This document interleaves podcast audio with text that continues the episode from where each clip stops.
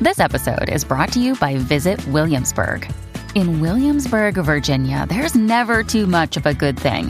Whether you're a foodie, a golfer, a history buff, a shopaholic, an outdoor enthusiast, or a thrill seeker, you'll find what you came for here and more.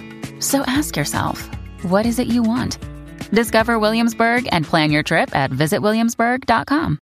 Another day is here, and you're ready for it. What to wear? Check. Breakfast, lunch, and dinner? Check. Planning for what's next and how to save for it? That's where Bank of America can help. For your financial to dos, Bank of America has experts ready to help get you closer to your goals. Get started at one of our local financial centers or 24-7 in our mobile banking app. Find a location near you at bankofamerica.com slash talk to us. What would you like the power to do? Mobile banking requires downloading the app and is only available for select devices. Message and data rates may apply. Bank of America and a member FDIC. Aquí huele, compa. Aquí huele a chiquilín. Yadira Rentería, cuéntanos por favor cómo es eso de que el público se le fue encima a Ricky Muñoz, cantante y líder de Intocable. Hola chiquilín, ¿qué tal? Muy buenos días. Pues vámonos directamente con los chismes de la chula, porque resulta que este fin de semana Intocable se presentó en Monterrey y ¿qué crees? Resulta que habían pasado solo como 40 minutos cuando tuvieron que cancelar el evento porque Ricky Muñoz se sintió mal.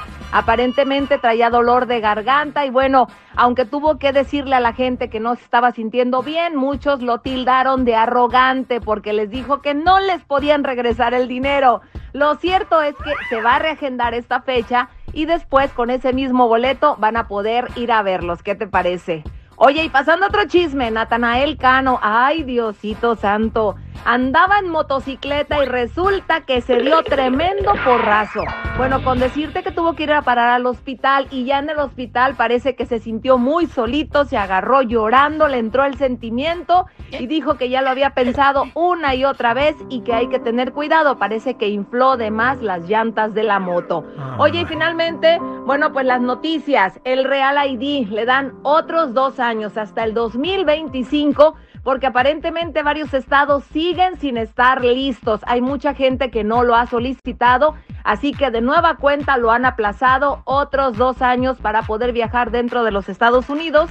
Se va a necesitar este Real ID. Estos son todos los chismes. Regresamos contigo, Chiquilín, a través de la raza. Gracias, Yadira Rentería, cuídate mucho. El chiquilín es raza.